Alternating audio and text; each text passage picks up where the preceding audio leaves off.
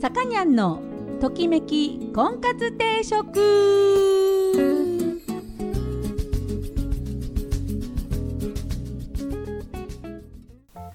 はい、えー、皆さんこんにちは。さかにゃんのときめき婚活定食今週も始まりました、えー、私結婚相談所菩提寺オーナーのさかにゃんと申します、えー、毎度お聞きいただいてありがとうございます、えー、今週もよろしくお願いいたします。あのねずっと服を買ってなかったって話をしたと思うんですが春物、えー、夏物買ってなかったんですよね。実は。まあ、T シャツとかは買いましたけど。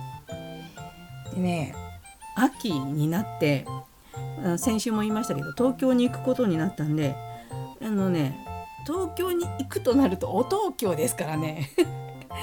なんかほらやっぱ買わなきゃなと思って今シーズン何も買ってないやと思ってであの服を買いに行ったんだけど何でしょうね秋冬物って暗いじゃないですかこう色とかが。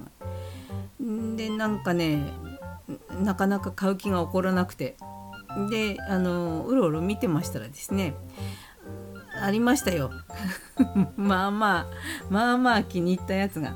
であれなんですよこのシーズンがねこう終わるのが早いみたいね。ちょっとこう秋口っていうかそのちょっと寒くなってきたねぐらいの時に着るものっていうのがもうねセールじゃないのに何ですか？そのいわゆるこうね年末になったらセールとかあったりね新年になったらねバーゲンがあったりとかするじゃないですか。全然バーゲンとかじゃないのにあの洋服がですね30%オフ50%オフになってるんですよ。はい。当然その中から買いましたけど。えー、あの型落ちとかですね、えー、バーゲンとかですね。そういう何パーセントオフっていうのが大好きなもんですからね。あのそういうのの中から、ね、あの今年初めて買った服がだいたい50%オフという。ねまあでも消費しました。やっとねあとほら GoTo イートとかもね全然私外食とかしないんですけどあのこれは外食をしなければならないなと思って、うん、あの郵便局に買いに行きました富山のねこの富山県が出してる GoTo イートのあの紙のチケットですね、うん、それも、まあ、ゲットしまして2枚ぐらい使ったのか。なかなかねなかなかこれも消費できないですね。こうねどうもね家で食べるのが好きなんですよね。だからこれはあのコロナ云々じゃなくてねどうしてもこううちの方が多くなっちゃうんですよね。多く当たり前か。うん。あのコロナであの何？なんだっけ？家ご飯だっけ？家ご飯とかなんだっけ？あとな何？こう巣ごもりとか。そうそうそう。とか言ってますけどあのでもずっと前から巣ごもりですよ。全然苦にならない家にいるのが。ね。でもちゃんと出かけた方がいいです。出かけるから服買うんですよ。なんでね。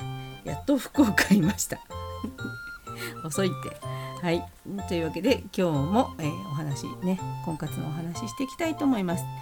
えっとね今日の婚活のテーマは運命の人に会う時には前兆があるらしいという記事を見つけたんでそれをちょっと読んでみたいと思います。で音楽の方は、えー、コロナが収束するまで、えー、続けていく「ジ・アルフィーの」え、ナンバーをずっとお届けしています。えー、ジャーニーというねアルバム1992年に出たやつですねその中から、えー、今日も3曲お届けしたいと思います1曲目「いつも君がいた」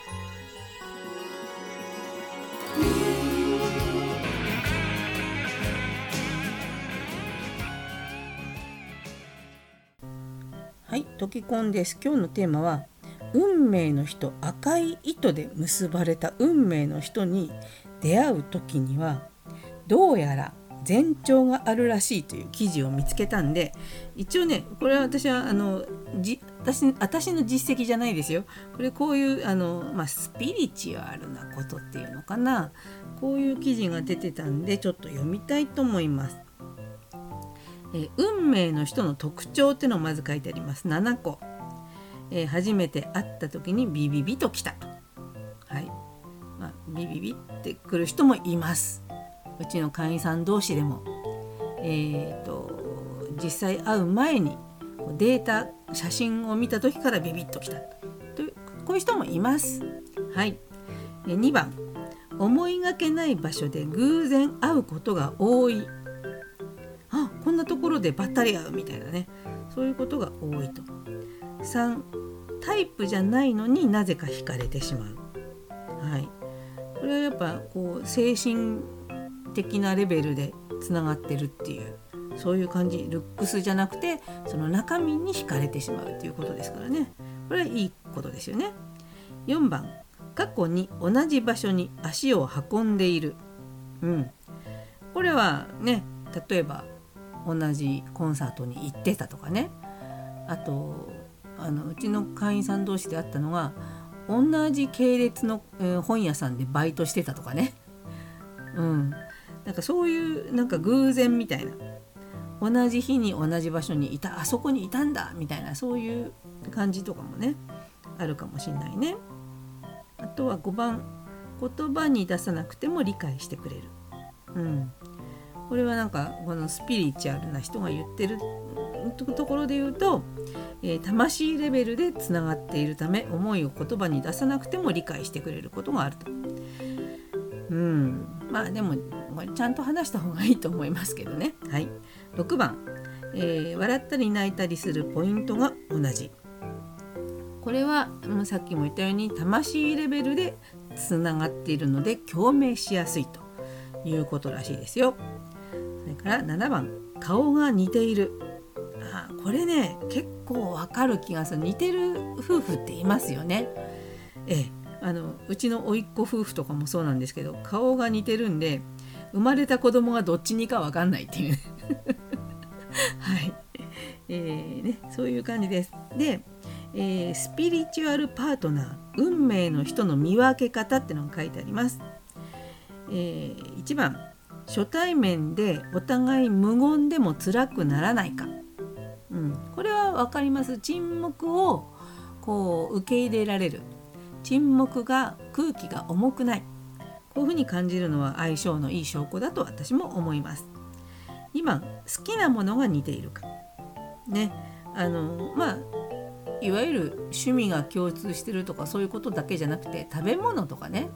あのまあ大事ですよ。食べ物の趣味がね同じ甘いもん好きとかあのしょっぱいもん好きとか辛いもん好きとかあとカレーが好きとかあのハンバーグが好きとかそういうメニューでもいいんですけど、うん、そういうなんかあの似ているとねあのもっともっと話が盛り上がりやすいですよね。で、えー、3番初めて会ったのに初めてじゃない気がする。あこれをね言うカップルもいますよ。なんか前から知り合いのような気がするとかね3ヶ月しか経ってないのにもうずっと一緒にいるような気がするっていうカップルがいます。うん、あと苦手な人や苦手なものが同じ。うん、これはねありますよ。この人嫌な感じだよね っていうのが似てたら同じだったらあのまあこういうことはしたくないなとかこういうのが嫌だなっていう先週も言ったんですけど許せないそのモラルの部分が共通してるっていうことはね結構大事なポイントだと思います。で、えー、今日さっきお話ししたその運命の人に出会う前に前兆っていうのがあるらしいんですよ皆さんこれねやったらねこれそろそろだぞって思ってくださいね。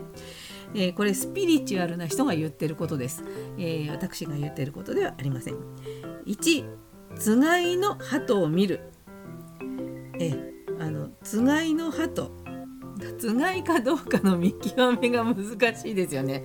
鳩が2匹2匹じゃないや。2羽いたらそのつがいかな？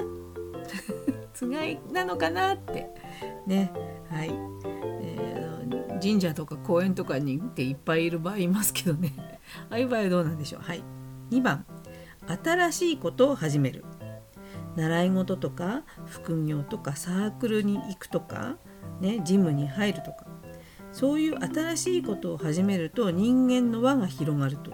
人間関係が広がることでそのソウルメイトかっこして何度も輪廻転生する中で助け合ったりも同じ目的で共に達成する約束をしたりしている人の出会いが増えてそこからおのおのずと運命の人と巡り合いやすくなる。まあそうですね。その人と新しい人と会うきっかけを増やすと当然出会いのチャンスが増えてくると。はい、3番。お守りを紛失する。お守りはお役目を終えると自然になくなるって言われてるんですって。ね。お役目が終わる。ということはですよ。こう大事にお守りを持ってちゃいけないんですよ皆さん。お財布のねそのチャックの中にこう大事にお財布のねどこにも落ちないようにお守りしまってる人私も含めていると思いますけどあのお守りはそういうふうにあの厳重にしまっといちゃいけないんですねということはねだからこうストラップみたいに落ちやすいところにね置いとくのがいいんだこれねなくすといいってことだよ。ねはい4番どん底のような厳しい環境にいる。ねいい時よりも辛い時に優しく声をかけてきてくれる人こそ本当の意味であなたを思ってくれている人です。これはなんか分かりますね。あのありがたいですよね自分がどん底の時に寄り添ってくれる人がいるっていうのは非常にありがたいとそのありがたいって思う気持ちとそのそうしてくれる相手があのやっぱ心揺れますよね。そういう人がね。自分の辛い時に寄り添ってくれる人はね。ええ、というわけでなかなかこうね思うような相手と巡り合わないって悩んでる人もちょっとね目線を変えたらそこにいる人かもしれないんでね。いろんなねそのスピリチュアルパートナーって言われてる運命の人っていうのは突然目の前あの突然降ってくるんじゃなくてずっといる人かもしれないよ。ね。ねあのそういうことで、えー、こういうふうに書いてある記事があったので読んでみました。ちょっと納得できる部分も結構あったのでねあの皆さんの周りにいる人でもしかしたら運命の人に出会ってるかもしれないのでねすでにねあのよくねチェックしてみてください。で、えーと、今日はですね「ジ・アルフィ・ジャーニー」というアルバムの中からお届けしております。一人ぼっちのプリテンダー